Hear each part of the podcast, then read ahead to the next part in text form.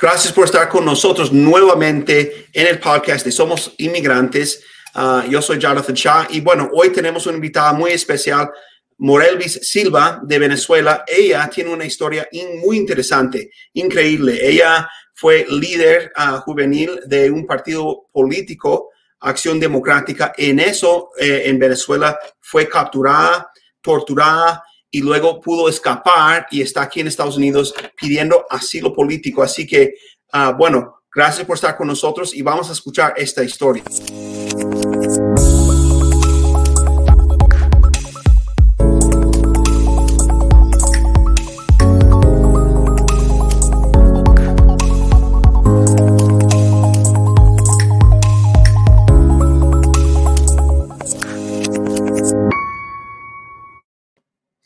Ok, agregando aquí a Morelvis. Morelvis, bienvenida, gracias por estar con nosotros y de darnos de tu tiempo. Ah, nos da mucho gusto que puedas tomar de tu día y compartir tu historia con nosotros. Este, si quieres, puedes presentarte un poquito, este, tu nombre, de dónde vienes, dónde vives ahora. Hola, bueno, Jonathan, muchísimas gracias por la oportunidad. Mi nombre es Morelvis Silva, tengo 26 años de edad, soy orgullosamente venezolana, tengo que decirlo así. Ahorita estoy en Nueva York soy una refugiada, digámoslo así, estoy pidiendo asilo, eh, hago política de los 15 años de edad y para mí es un placer que me dé esta bienvenida y que me dé este espacio porque sé que mucha gente que te sigue como yo te sigo a ti, tus consejos, tus ayudas, tus tips, nos han ayudado muchos inmigrantes, personas que están muriendo de ese terror que es nuestro país, de ese socialismo que nos está matando, es porque una guerra para nosotros. Y para mí es un placer que las personas escuchen mis testimonios y que si se sienten identificados sepan que no están solos, que hay personas como tú que nos ayudan, que hay miles de personas en este país que saben lo que está pasando en Venezuela y nos quieren ayudar. Y de verdad muchísimas gracias a ti y a todas las personas que nos escuchen y espero que todas las personas que nos escuchen y vean esto pues sepan que hay un futuro y que Venezuela, aunque esté oscura, un pronto va a salir. Mil gracias, eh. gracias. Y bueno, estás en Long Island, ¿no? En la ciudad de Nueva York. ¿Cierto? Exacto. ¿Cuánto tiempo? Estoy en un sueño todavía. Sí. que creo que, me siento en una película. ¿Cuánto tiempo tienes ahí este, en esa ciudad? Pues ya tengo un mes aquí en la ciudad. Este, duro un mes de detenida también, pero ya tengo un mes. Ok. ¿Y cuándo fue que llegaste a Estados Unidos? Yo pasé el 3 de junio. Eh, pasé por Texas, este, por, por el río, eh, no tenía visa ni nada, pasé por el río y estuve detenida en tres centros de detenciones en la frontera. Y sí, eh, estuve ahí en la carpa, eh, creo que se llama Águila del Paz, después me trasladaron para el lado y después me llevaron a un centro de detención que se llama Blue Bonnet Detention, que queda en Abilene, creo, Texas. Ahí un mes. Todo mi proceso duró como un mes y 17 días. En un recorrido, ¿no? Este, vamos a llegar a ese punto. Vamos a iniciar. Quiero, me gusta iniciar uh, esta historia empezando en el país de uno, obviamente, ¿no? ¿De qué ciudad vienes tú? Yo soy exactamente de Kibor, cerca de Barquisimeto, Estado Lara, Venezuela. Ah, perfecto, bien. Y entonces viviste ahí toda tu vida, ¿cierto? Toda mi vida, sí. Hubo una época que también viví en Caracas por el trabajo, pero soy netamente quiboreña. Iguara, le decimos a Ah, sí, sí, sí. Este, ¿Y a qué te dedicabas ahí cuando estabas ahí? Bueno, este, yo hago política de los 15 años de edad. Me enamoré de la política y me enamoré de Venezuela. Siempre mi plan A, mi plan B y mi plan C siempre fue luchar por mi país. Mi familia siempre fue ADECA, fue opositora, siempre participaban en las, protestas, eh, siempre fueron políticamente activos. Y mi vida se fue prácticamente como que girando y entornando a eso estudié abogacía, este, solamente me falta recibir mi título, que no la puedo recibir, pero siempre he hecho eh, política. Me enamoré del Partido Acción Democrática. Cuando te digo enamoré es porque me encantaba hacer obras sociales, ir a los campos, hablar con la gente, ver lo que es realmente mi país. Eh, estudié, estudié la historia de mi país y pues me enamoré de eso y para mí no era una opción salir de mi país. Para mí, y te lo digo con uno de la garganta, me duele mucho haber dejado a Venezuela porque no había otro plan. Mi plan era Venezuela. Hmm, wow. Este, entonces tú te dedicabas a eso. ¿Estudiaste algo también ahí en la, en la universidad, algo así? Sí, derecho. Eh, estudio derecho, siempre me he centrado en lo que es la política. Antes también estudié ingeniería civil, pero como mi vida se centró más en la política, trabajé, tuve la gran eh, oportunidad de trabajar en la Asamblea Nacional. Fui asistente del diputado Edgar Zambrano, eh, que pueden ver en las redes, también fue preso político, y está ya luchando todavía por la libertad en nuestro país. Oh, wow. Bien, entonces muy activa en tu país antes de llegar a Estados Unidos, ¿no?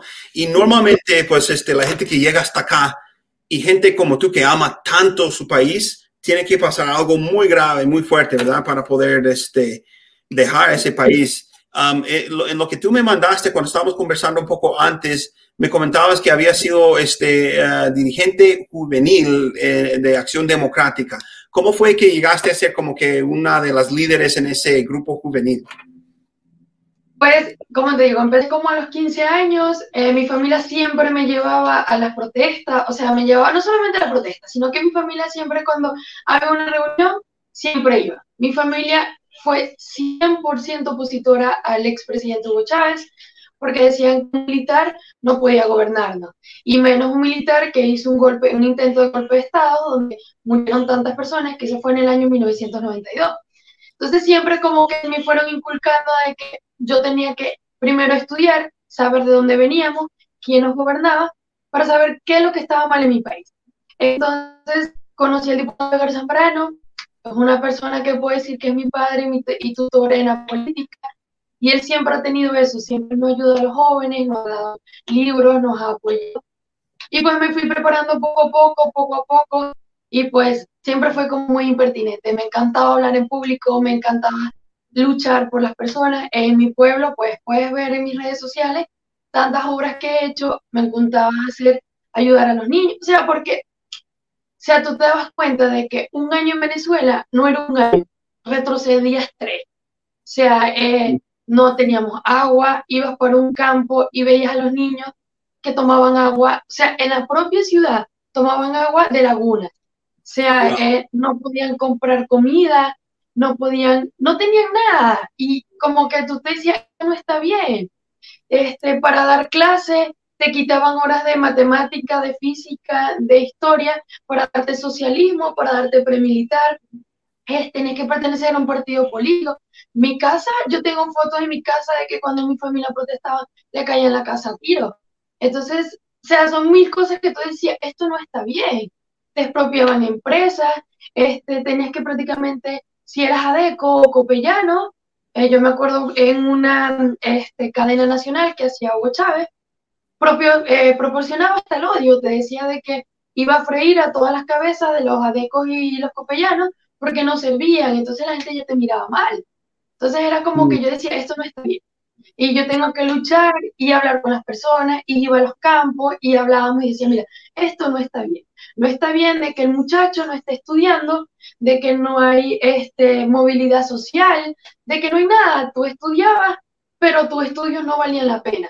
Las universidades públicas y privadas iban en decadencia ya nada servía, el transporte público no servía, no teníamos agua, no teníamos luz, teníamos que hacer colas kilométricas para poder comprar una comida. Mira, eh, yo me acuerdo, y mucho venezolano que te va a escuchar te va a sentir identificada. Nosotros comemos arepas. O sea, eso tú sabes que la arepa para nosotros, el corazón de nosotros es una arepa. Así es. Pero yo una época en Venezuela que no teníamos harina. Teníamos que comprar el maíz y mandar a moler y comer harina así. No teníamos papel higiénico yo me acuerdo que me da pena decírtelo, pero mi mamá y yo llegábamos a un momento que teníamos que lavarnos porque no teníamos papel higiénico. O sea, mm. llegó un momento en el cual teníamos que, este, no teníamos cómo endulzar el café, teníamos que tomarlo puro porque no había. O sea, llegaba mm. un momento que no teníamos nada, teníamos que hacer cola y cuando llegabas a comprar no había, o no teníamos dinero.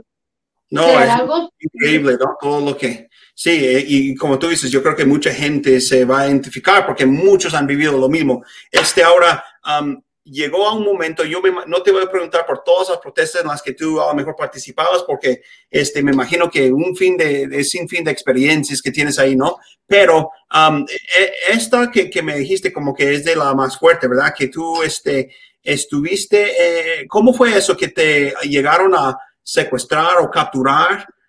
Y bueno, quiero decir, yo sé que pueden haber en momentos así que hablamos de cosas, yo lo veo mucho en las cortes.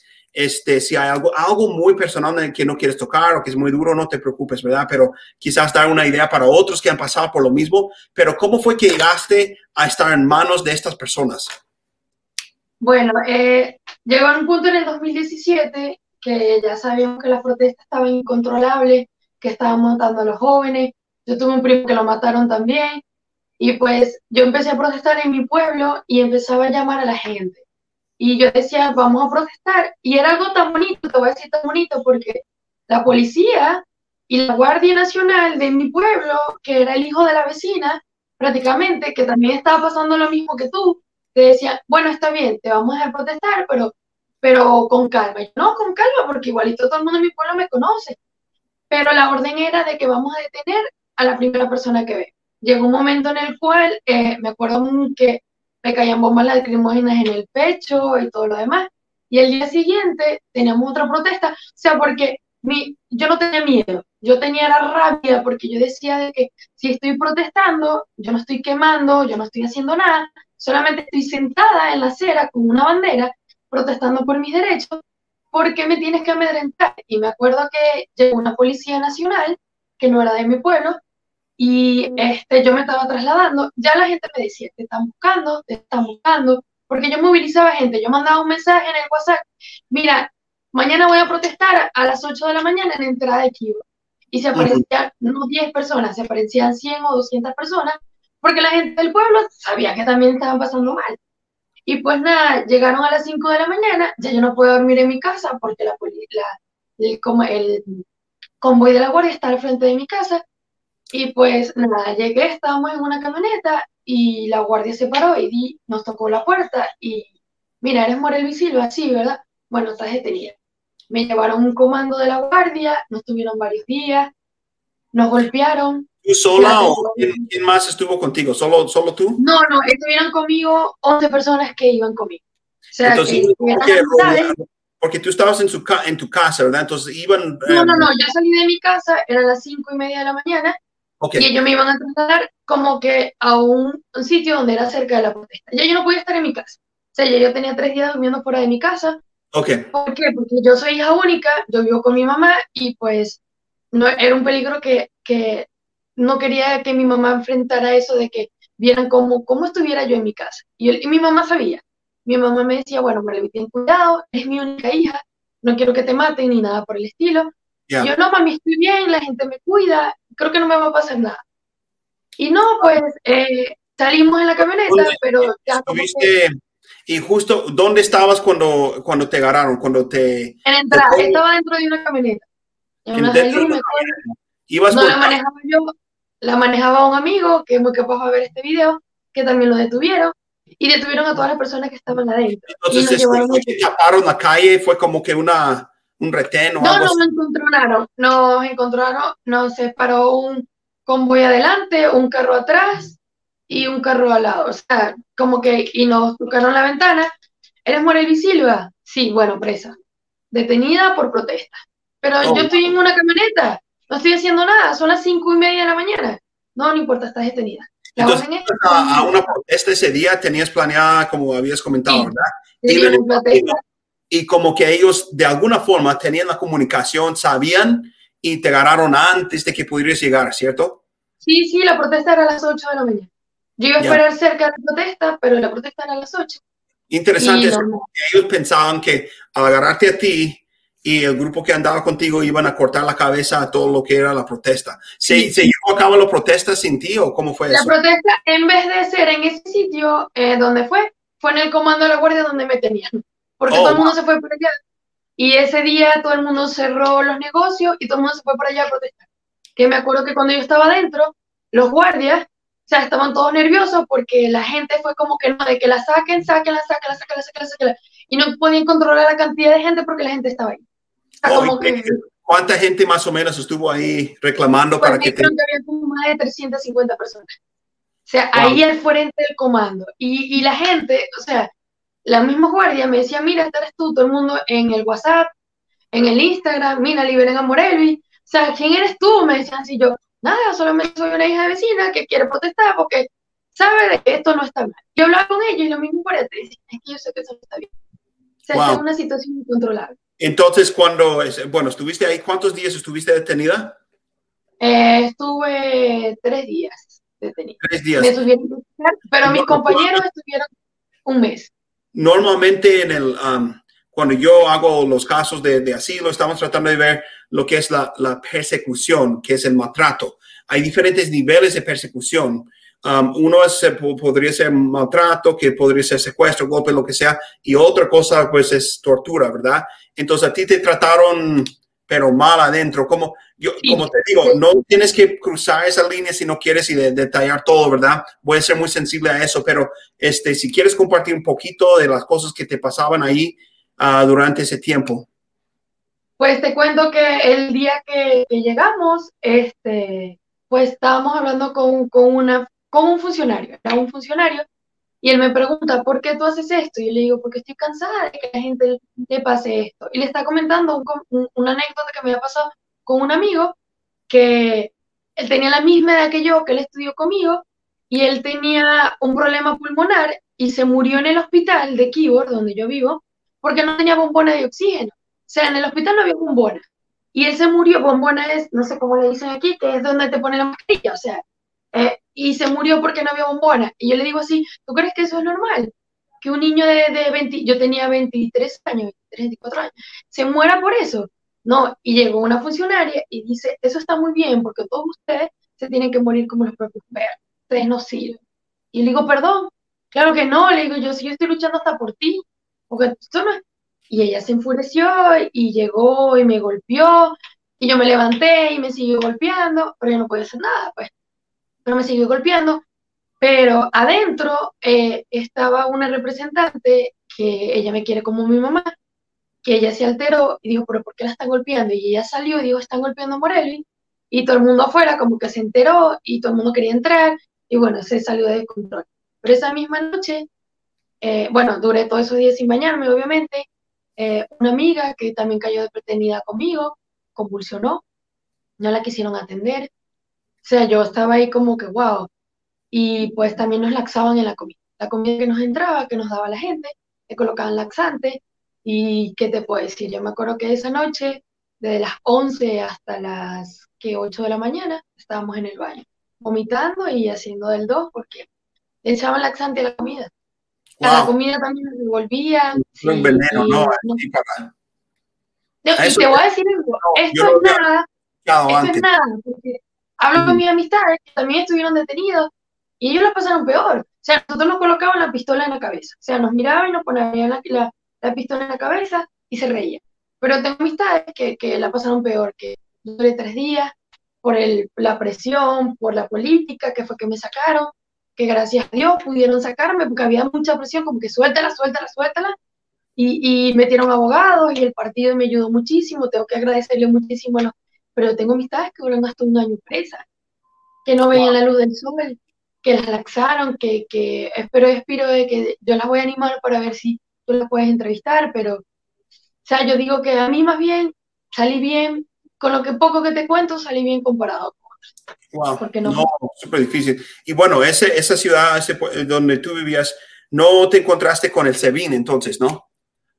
No, bueno, el SEBIN estaba rodeando la casa, pero no, ya ahí fue que nos agarró la guardia. Este, ya después de ahí yo me tuve que mudar a Caracas, estaba trabajando en Caracas y llegó un momento en el cual yo también tuve que huir de ahí porque la situación era incontrolable. Ya mi jefe lo habían metido preso, que es el diputado Zambrano, ya no podíamos hacer nada. Yo tengo prohibición de, de estar en, en actividades con mucha gente, pues también tuve que salir del país eh, yo no te lo había comentado, pero yo duré un tiempo en Colombia, este, pero en Colombia la situación también es que puedes conseguir a gente que también trabaja para el gobierno. En Colombia tuve la gran, la gran eh, dicha de conocer al expresidente Uribe, este, tuvimos varias cosas, nos ayudó, si en, en Instagram puedes verlo, es una persona que ha luchado mucho también con los derechos. Mira, yo te puedo decir de que Colombia para mí me abrió las puertas, los colombianos conmigo es una familia que tengo y han ayudado a tantos venezolanos que tengo que agradecer eso. Ahorita le están dando un estatuto, nos han ayudado. Yo volví a mi país, intenté volver. Resulta acontece que yo no puedo sellar pasaporte. Cuando volví, me detuvieron cinco horas en Maiquetía. Wow. Las veces que regreso, yo me siento delincuente en Venezuela. Las veces que estaba en Venezuela ahorita es por, tengo que pasar por el río para entrar a Venezuela, porque no puedo entrar por el ah. No tengo cédula.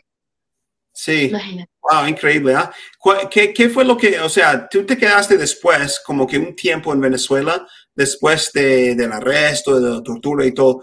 Um, ¿cuándo, ¿Cuándo fue que saliste de Venezuela?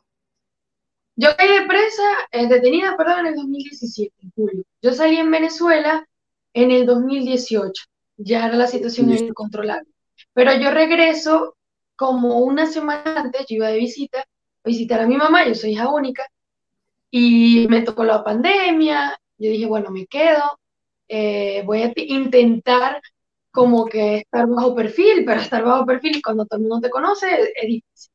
Pues me quedé ahí, pues estaban siguiendo pasando cosas de que la gente me decía, bueno, puedes estar en política, pero trata de no hablar tanto. Hice unas denuncias que no tenía que haberlas dicho, digámoslo ellos, porque en mi pueblo pasaba algo súper peculiar, de que eh, en mi pueblo, eh, bueno, en Venezuela como tal, cuando no eres ciudad, allá el gas doméstico te lo venden por bombonas. Y pues en mi pueblo estaba pasando algo súper peculiar, de que cuando tú le entregas la bombona a alguien, te la robaban y se la vendían a otro. Y hacían un negocio. Y, y bueno, mira, en Venezuela es algo súper cómico, porque yo te lo digo, pero nosotros no teníamos gas, duramos ocho meses sin gas, pero tenemos que comprar cocina eléctrica. Pero cuando no tenemos luz, pues tenemos que aguantar el hambre porque no tenemos cocina. Ya. Entonces son cosas que, que esto no es normal. No, pues increíble, ¿no? Entonces, tú cuando saliste de Venezuela, ¿cómo fue que saliste? ¿Qué, qué, qué fue lo que tuviste que hacer? He escuchado mucho. en el 2018? En el 2018, ya cuando por fin, la última vez que saliste, ¿qué fue lo que tuviste que hacer para salir? Bueno, eh, tuve que primero, eh, mi pasaporte, o sea, yo digo que Dios es grande y poderoso, mi pasaporte tuve que pedirlo como un caso especial. Tuve un amigo este, que seguramente va a estar viendo esto, que me dio todos los papeles de su empresa, como que yo iba a ser socia de su empresa, eh, mandó una carta, como si estuviera pidiendo una visa a Colombia y tuve que ir al Saime en Caracas y, dormir tres días en el Saime afuera, en la calle, haciendo cola para que me pudieran dar la cita del Saime, pagué el pasaporte, a los dos meses me llegó y salí. Tuve la gran suerte de que cuando salí, pues no había luz en Venezuela, en Táchira, y puedes hallar pasaporte. Eh, normal. O sea, un, camino por tierra, de, porque en Venezuela, de Barquisimeto, donde yo vivo, a, Táchira, no hay vuelo. O sea, en Venezuela para conseguir un vuelo es muy raro, súper costoso y súper, o sea, súper difícil. Y nada, solamente 15 eh, horas eh, de carretera hasta llegar a Cúcuta y bueno, ya, ya cuando estaba en Colombia, pues ya sí pude irme a Bogotá. ¿Y, estuviste en Bogotá cuánto tiempo? Estuve en Bogotá un año y tres meses. Un año y tres meses. De, de, Bogotá que me recibió, que para mí fue, fueron un ángel, de verdad que sí. Yo conozco uh, Bogotá, viví tres meses ahí hace varios años. Yo estaba estudiando Derecho y hice lo que llamamos una pasantía en un, en un bufete de abogados en, en Bogotá sobre, no sé si conoces bien la ciudad, la séptima y la 64, como que subiendo la ah, montaña. Sí, este, esa área, ¿verdad? ¿Qué parte de Bogotá? ¿Al norte, al sur? ¿Dónde vivías? Yo viví por el Salitre Mágico. No sé si te acuerdas dónde está el parque de diversiones oh, el Jardín Botánico. Bueno, por ahí viví yo con una familia espectacular. y luego incluso cuando me vine, ahorita, ellos me recibieron porque obviamente yo no pude salir por Venezuela, sino por Bogotá. Y estuve con ellos y, y, de verdad son, para mí, pues, una familia. al expresidente de Colombia, ¿cierto? Sí, logré conocer al expresidente Uribe y... ¿Qué pasó? un poco sobre eso porque es bien interesante. Yo cuando estuve ahí me, me, dieron un recorrido de lo que es este, el capital y la casa de Nariño, que es el... No, pero no conocía, o sea, vi algunos senadores importantes en Colombia y todo, pero yo creo que presidente, era presidente Uribe cuando estuve ahí, pero no lo conocí. ¿Cómo llegaste a conocerlo? Porque tengo, tengo un amigo que ahorita está en España que él es magistrado, que él tuvo asilo en Colombia por, porque él se nombró magistrado ahorita y pues él ya trabaja ahí en la asamblea, en la, en la, en la, Asamblea de Colombia. Sí. Y él me dice, mira, ahorita vamos a aprovechar unos cursos. eh, y para mí, mira, yo siempre admiré al expresidente Uribe, para mí él es el presidente, pero, pero bueno, lo admiré toda la vida porque en la época donde hubo más abonanza del petróleo en Venezuela, todos los presidentes de Sudamérica estaban con Chávez. Evo Morales, Correa, eh, los Kirchner, este, Lula, todo. Pero el único que dijo esto está mal fue el presidente Uribe. Esto está Sí. mal. Y para mí, siempre lo admiré. Para mí fue una persona que yo dije no se dejó comprar y tiene sus ideales bien puestos y sabe que el socialismo está mal. Entonces, No, cuando yo lo conozco, Hay, hay como un movimiento en contra de él y eh, uribismo y todo lo que digo, Eh, y dicen que este, yo no, yo, pero no sé cuándo son las elecciones, pero este Petro es el que está como que parece que va a ganar algo así, ¿cierto? Sí, y, la, y, y tú hablas con las personas y es como que, mira, yo amo, amé Colombia. O sea, de verdad lo amé. Las personas son súper especiales, de verdad no tengo quejas.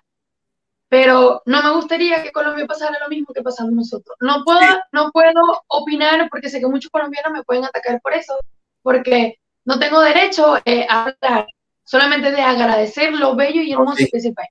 Pero Exacto. quiero hablar de Mi, mi esposa es colombiana y este, viajamos a Colombia de vez en cuando. Íbamos a ir en estos meses, pero cancelamos por las protestas y por este, la pandemia. Tengo niños chiquitos y bueno, no sé, pero perdimos un, un cuñado en Pasto, Colombia, al, al- al virus este, de COVID y no hemos podido ir, ahí. Ha, ha sido difícil, pero pues también amo ese país y a veces opino un poquito, pero este, tiene un lugar especial en mi corazón también. Sí, uno como que desde lejos.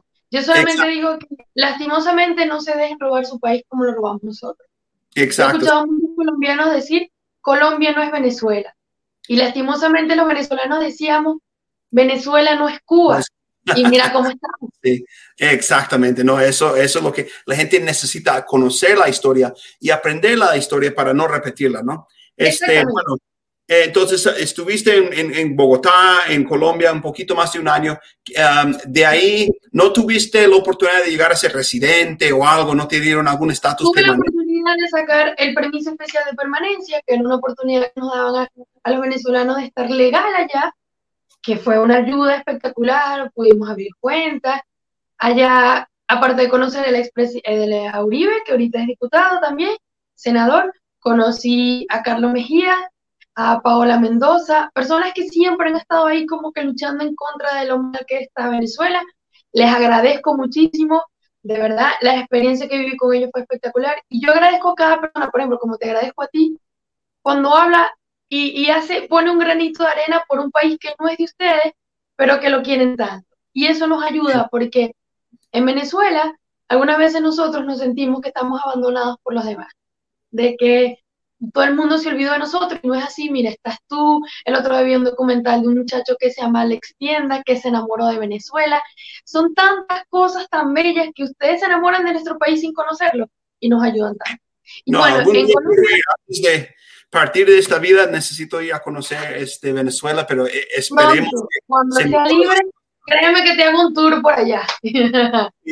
Bien, entonces, bueno, decides este, eventualmente salir para Estados Unidos. Um, eh, lo que yo conozco de esa situación de perman- permanencia, este permiso de Colombia, no te da residencia permanente, no te da ciudadanía. Es como que un alivio temporal es hasta ahí. Es cierto eso, ¿no? Sí, era un alivio que te daba por dos, por un año y medio, perdón. Yo lo Ya. perdí y ahorita te están dando como que un alivio por 10 años y en 10 años tú puedes solicitar la, eh, creo que es la cédula, eh, Ya, pero es nuevo que están haciendo, ¿no? es una Sí, yo- ayuda. En Cartagena estuve en, el, en octubre de 2019 y las calles estaban llenas de, de venezolanos vendiendo cosas, no sé, cualquier cosa para poder sobrevivir, ¿no? Entonces se ve simplemente visitando como turista la situación que está pasando en el, en el país vecino. Entonces, este, Mira, este, Venezuela, perdón que te lo diga, yo duré un año y tres meses fuera de ahí y cuando volví, Venezuela había retrocedido cinco. O sea, te voy a decir algo muy personal y, y, y no me da para decírtelo, pero, por ejemplo, la semana antes de yo viajar y, enfrentar la travesía para acá, para Estados Unidos, sea, yo me fui a Venezuela antes de la pandemia y me quedé ahí. Y bueno, ahorita te cuento por qué decidí venirme, porque, pero antes de venirme, una semana, o sea, nosotros duramos tres semanas sin agua, tres semanas. Y el agua que nos llegaba, eh, si te digo que era del color de esto, es claro. Wow.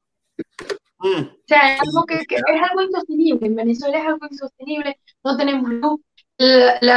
Se hace cola para, para echar gasolina por 15 días. Un país petrolero y no tenemos gasolina. No tenemos, tú vas al banco y el banco no te da dinero en efectivo. Eh, allá ahorita se está manejando el dólar porque los comerciantes ya saben que el, el bolívar se devalúa tres veces al día. Allá es algo insostenible y el salario mínimo no te llega ni a dos dólares. Entonces tienes que hacer mil y un cosas para, para poder sobrevivir. Exacto. Cuando, entonces, cuando sales de Bogotá, ¿tú tomaste vuelo para México? ¿Cómo fue eso? No, no. Cuando yo estaba en Bogotá, yo me regreso a Venezuela. Este, en Venezuela, como te dije, estaba haciendo una denuncia. Ya tenía desde febrero un arresto de domiciliario en mi casa, porque los cuales me decían, ¿qué es esto aquí? Te tienes que ir. O sea, tú no puedes hacer esto, tú no puedes hacer más política. Y bueno, mientras me preparaba psicológicamente y podría reunir el dinero para el viaje, porque reunir dinero en Venezuela es algo incomparable. O sea, ya una persona que trabaja, yo no tengo hijos, pero yo solamente vivo con mi mamá. Y yo admiro a la gente que tiene hijos en Venezuela, porque no sé cómo hacen. No sé, de verdad, las admiro a esas madres venezolanas que, que, no sé cómo hacen para poder alimentar a sus peces. Y no, yo salgo de Venezuela, otra vez hago el viaje, tengo que salir, esta vez sí tenía que salir por, por, por río, porque el río, eh, porque el río, porque yo no podía salir por frontera, porque recuerda que yo estoy ilegal en Venezuela. Y no, yo estoy ilegal. O sea, los guardias me decían, pues no tienes... Cuando regresaste a Venezuela ese tiempecito, ¿no pasó alguna otra amenaza, algo feo? Es, Pues sí, llegaron a mi casa, a mi casa la requisaron, eh, los guardias iban a mi casa cada 15 días, tengo fotos como los guardias estaban fuera de mi casa, eh, mi pasaporte lo tenía que tener escondido, porque incluso los mismos guardias me decían, mira, la orden es meterte presa si vuelves a meter la pata. Y los mismos guardias me decían, ¿qué haces esto aquí? Bueno, vete, vete. Mi mamá también me decía, hija, yo prefiero que estemos separadas por un tiempo a verte presa otra vez. O sea, no puedo, no, no, no puedo. Ya, wow. Entonces saliste de tu propio, propio país por el río, por la trocha que le llaman, ¿no? Las trochas. ¿no? Cómo fue ¿Cómo tienes que hacer eso? ¿Con quién tienes que hablar para poder, para que te lleven a entrar a Colombia otra vez, me imagino, ¿cierto? no, bueno, eh, lo bueno que, por ejemplo, el problema no era entrar a Colombia porque yo tenía el permiso, el problema era salir de Venezuela. ya, ¿y cómo, cómo haces? ¿Tú misma, solita lo haces o hablas No, no, tú, llegas, yo llegué y, por ejemplo, las mismas personas que te hacen como que el o sea, donde tú tomas bus, ¿verdad? Para ir hasta Cúcuta. Ah, que ahorita es una travesía, porque tienes que pasar por Táchira y los mismos guardias nacionales venezolanos en cada cabala te quitan dinero porque ellos dicen que tú no puedes salir del país, que no tienes no sé qué del COVID, buscan mil excusas para quitarte dinero. O sea, siendo tú mismo venezolano, me quitan dinero porque no tenía cédula. O sea, para ellos es un demostrado el pasaporte, pero me dicen que no tenía que tener cédula y tenía que pagar. Y cuando llegué a la frontera, pues eh, hay ahí miles de trocheros venezolanos que trabajan ahí, que tú le dices, mira, necesito pasar, porque si la guardia me ve pasando el puente, me va a detener. Y ellos te pasan por, por un terreno, por un río, y ya ahí llegas a Colombia. Oh, wow, ya en Colombia estás bien. Sí, no, ya llegaba a Colombia y, más bien la gente como que, ¿yo puedo tomar vuelo? Sí, si tú tienes, o sea, ya, ya, ya era otro, ya, ¿y dónde tomaste el vuelo? ¿En Bogotá, en Cartagena, eh, Barranquilla? Tomé vuelo Cúcuta, Bogotá. En Bogotá llegué a la misma familia donde estaba antes. Y después tomé vuelo de Bogotá a Ciudad de México. Después de México, Monterrey. Y pues ya me trasladaron hasta la frontera. Y bueno, y el día siguiente, pues, pude pasar el ya, en la frontera, eso es, otra, otra pregunta que me gusta hacer. Este, ¿Llegaste a qué ciudad? ¿Reynosa? Eh, no, yo llegué a Piedras Negras. Ah, Piedras Negras, ok. Sí, es que muchos, muchos venezolanos vienen por, por Reynosa, pero pues hay de todo, ¿no?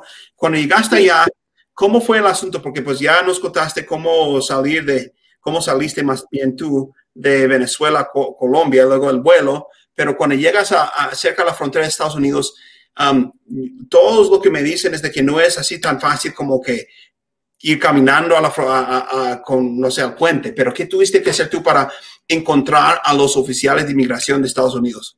No, pues, eh, ¿sabes qué? Para pasar, tienes que pasar y, y yo esa parte como que no puedo decir, o sea, yo llegué, tuve que pagar, pero no dan tanta información porque ellos como que no te dan la información a ti por, para ellos mismos cubrirse, porque sabemos ¿Y quién es, que, ¿A quién pagaste? Como que quién, ¿a quién encontraste? ¿Cómo, ¿A quién preguntaste para encontrar a la persona que te iba a llevar?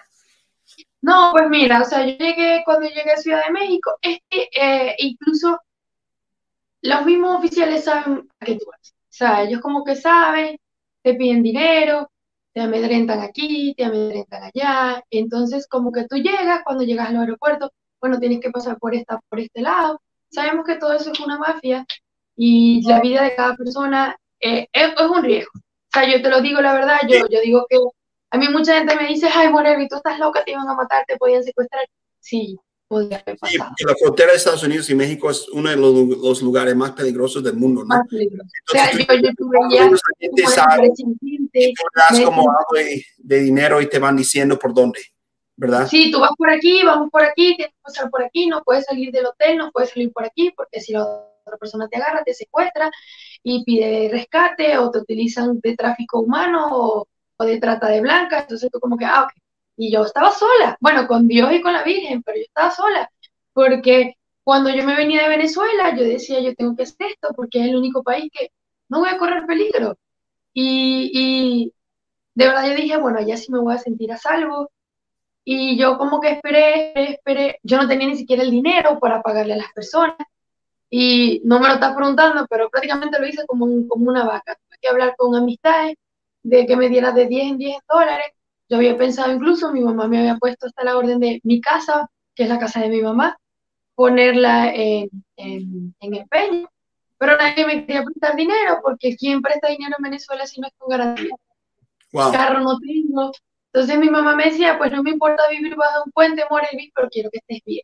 O sea, son cosas súper personales, pero, pero, pero, o sea, el amor de madre digo que es algo súper increíble.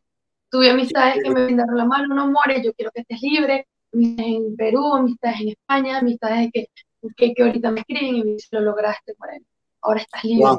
Y sé que vas a lograr más o menos así pudiste llegar a un punto. ¿Fue que eh, el, fue de día o de noche que te entregaste? ¿Cómo fue, el momento? De día. Fue día, ¿Y esperaste una fila o ¿Cómo? Disculpa.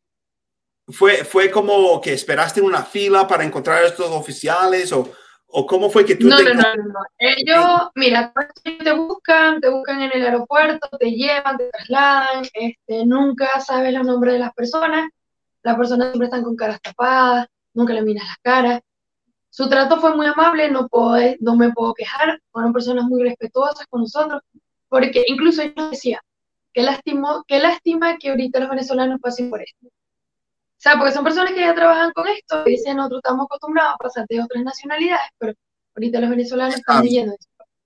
Listo, entonces, dónde tienes que cruzar el puente? ¿O fue así como que tuviste? No, río. Río. Cuando cruzas río, el río me llegaba a la cintura, el río tiene corriente, yo ayudé a un señor a pasar a un niño porque él pasó a su niña, conmigo pasaron personas con un bebé de un mes y medio de nacido. O sea, personas, este... Personas de todas partes, no solo de Venezuela, sino de Guatemala, me imagino, de Centroamérica. No, cuando yo pasé eso no pasamos venezolanos, pasamos eh, 11 venezolanos. En mi grupo era 11, pero era un grupo pequeño, porque más adelante habían pasado 60. Wow. No, pues increíble. Y luego, entonces, cuando tú entraste, ya pisaste territorio de Estados Unidos, ¿qué fue lo primero que hiciste?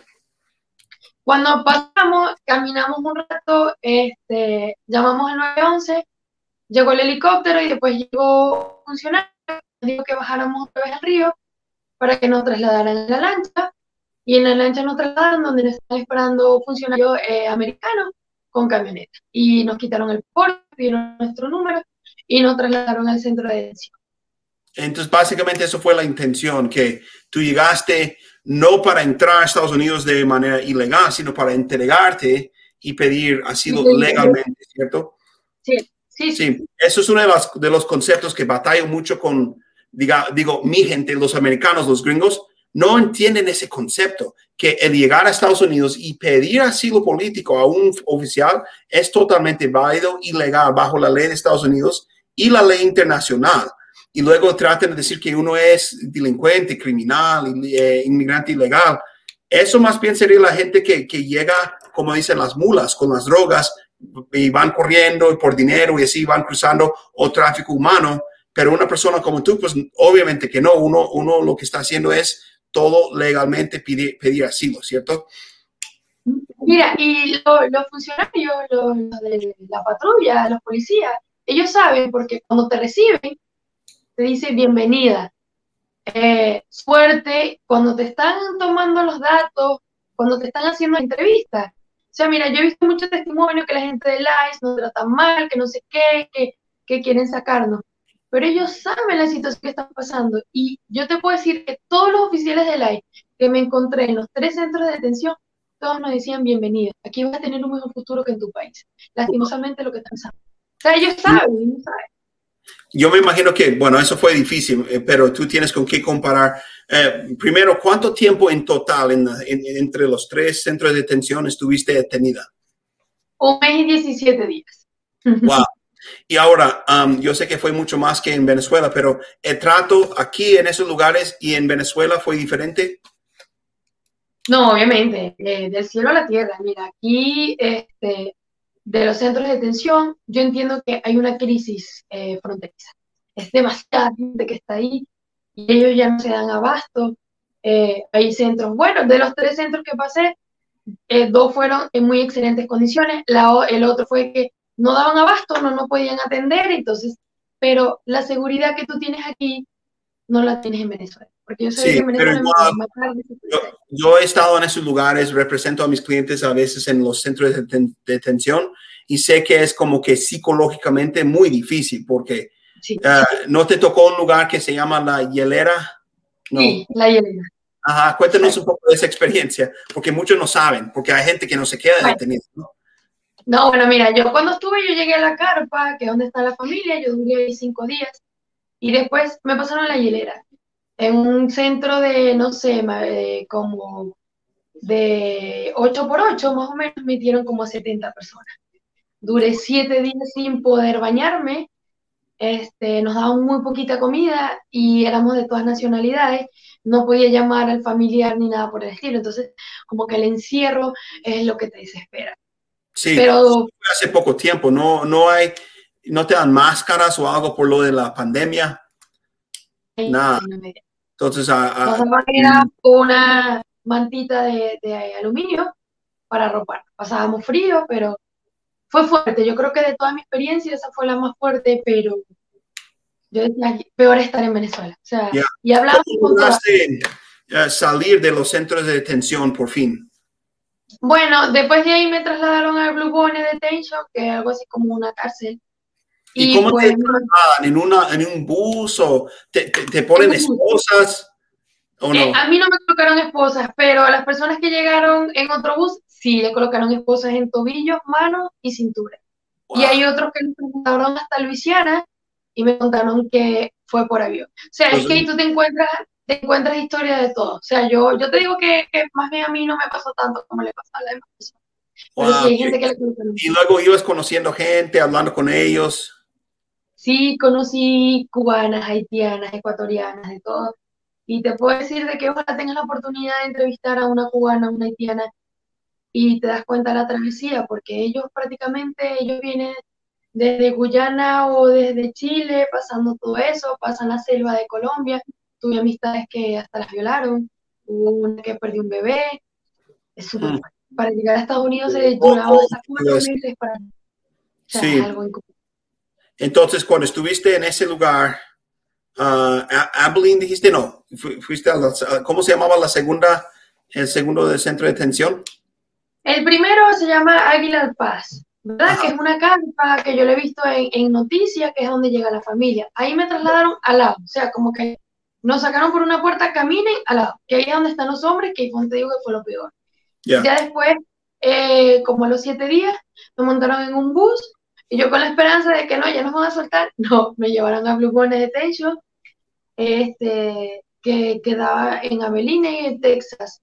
Este, pues ahí eh, estábamos, ya las condiciones eran diferentes, teníamos ducha, teníamos televisor, podíamos llamar, estábamos con otras, pero estábamos en cuarentena. Ahí sí ya las, normas de bioseguridad sí eran sumamente estrictas y sí nos atendían, pero era el encierro que te pegaba. O sea, el encierro de que no veías que tu caso avanzaba porque estábamos en cuarentena, pero ya, ya después llegó, vamos a hacerle a todos miedo creíble.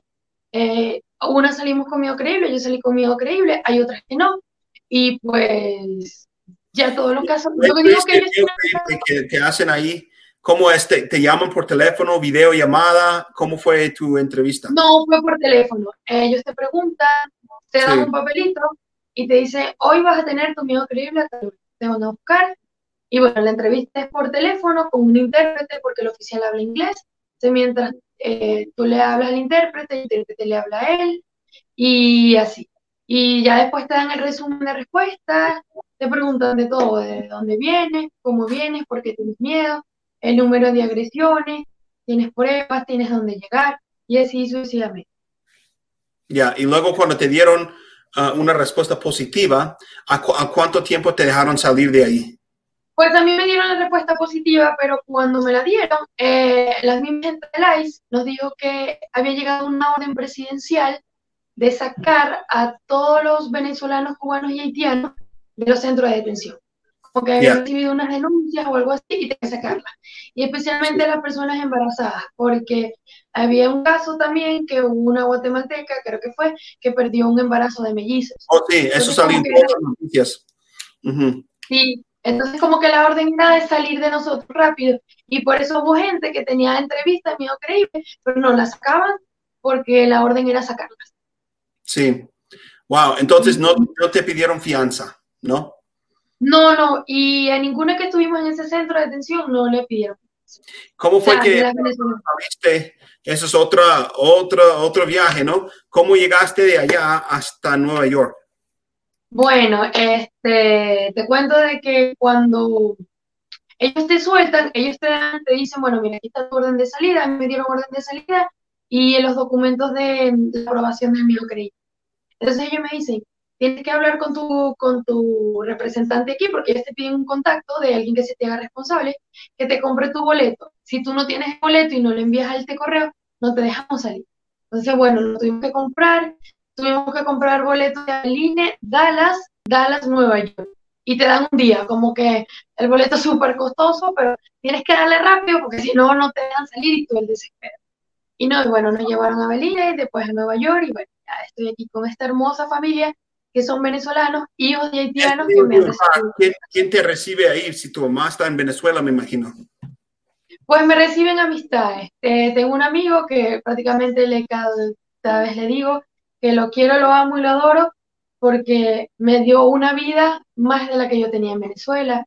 Sus hermanas ya me han adoptado y pues estamos ahí viendo a ver qué futuro nos depara más adelante. Eh, Entonces, ahora estás esperando cortes de inmigración en Nueva York, ¿cierto? Eso es lo que Oye, sí. Pues sí, el problema es que te voy a decir algo muy sincero de que ellos tienen, eh, no los voy a criticar, pero ellos están improvisando.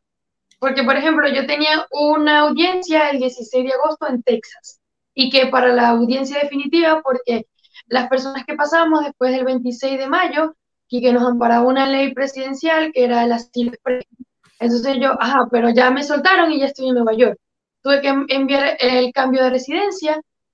Entonces, pero mi orden no aparecía, todavía estoy apareciendo en Texas. Entonces me presenté dos veces al ICE y lo que me dijeron fue, ayer, ayer la, la respuesta de fue, busca el abogado porque puede ser que tu, que tu audiencia te, aparezca hoy y es en tres días. O sea, como que, ah, y, y, cuando me presenté, hubo una muchacha que la perdió, como que ella dijo, me vengo a presentar, no es que a ti no te toca presentación, a ti te toca audiencia.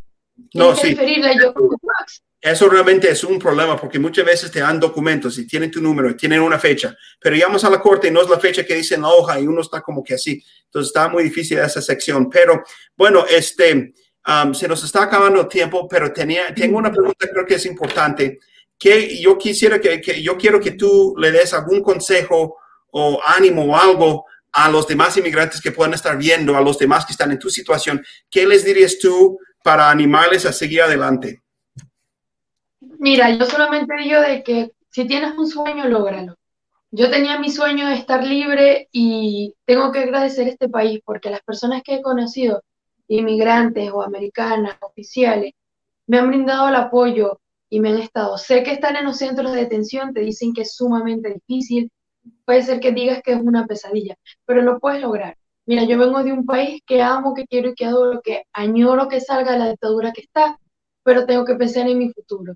Y sé que muchos inmigrantes están viajando con sus hijos, con su familia, gente mayor, gente joven, y de que es un sueño de libertad, que sigamos pensando en la libertad, en la democracia, de que este país nos recibe con las manos abiertas, que nos da muchísimas oportunidades. Y quizás no sea este país, quizás sea otro país que tú estás pensando emigrar, pues trata de hacerlo, porque lastimosamente amamos a un país que hoy no nos puede recibir o que hoy no nos puede sustentar o que hoy no podemos estar pero que sabemos que donde quiera que estamos vamos a sentir ciertamente orgullosos de ser venezolano, cubano, haitiano.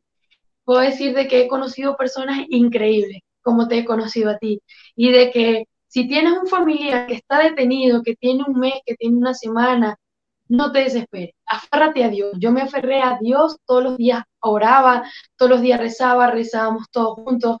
En el momento que sentía que me iba a desesperar, yo me acuerdo que llamaba a Rubén y él me decía, mami, ora. Ora porque Dios está contigo y Dios te va a dar la sabiduría y te va a dar la paciencia. Yo soy la persona más desesperada en el planeta, creo. Y Dios me ayudó y me calmó y lloraba. No te puedo mentir porque lloraba, pero yo decía, mi sueño es estar libre.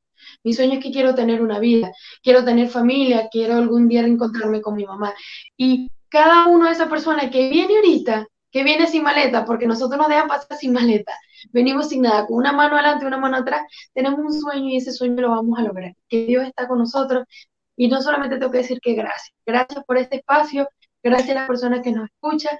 Y ánimo, que sí se puede, que si yo lo logré y otras personas lo han logrado, tú también lo vas a lograr. Perfecto. Bueno, mil gracias nuevamente por tu historia. Es una historia increíble ah, y yo sé que muchas personas se van a poder identificar y van a poder animarse también por este, las cosas que has, que has compartido, ¿verdad? te, deseamos mucha suerte también y ayuda de Dios también en tu, en tu camino. Yo sé que te va a salir todo bien. y bueno, nuevamente, mil gracias por este, todo el ayuda que nos has dado en esta entrevista. Y mil gracias a ti, porque todos tus consejos que me han ayudado, tu Instagram, tu información, nos da tanto ánimo y tanto como que una palabra que tú dices en tu historia, me enviar tus historias, tus posts, todo, nos ayuda, nos guía. Y para mí es un placer que tú lleves mi caso, de verdad, y que sé que voy a lograr el asilo contigo y con tu oficina. Bueno, mil gracias. Ok.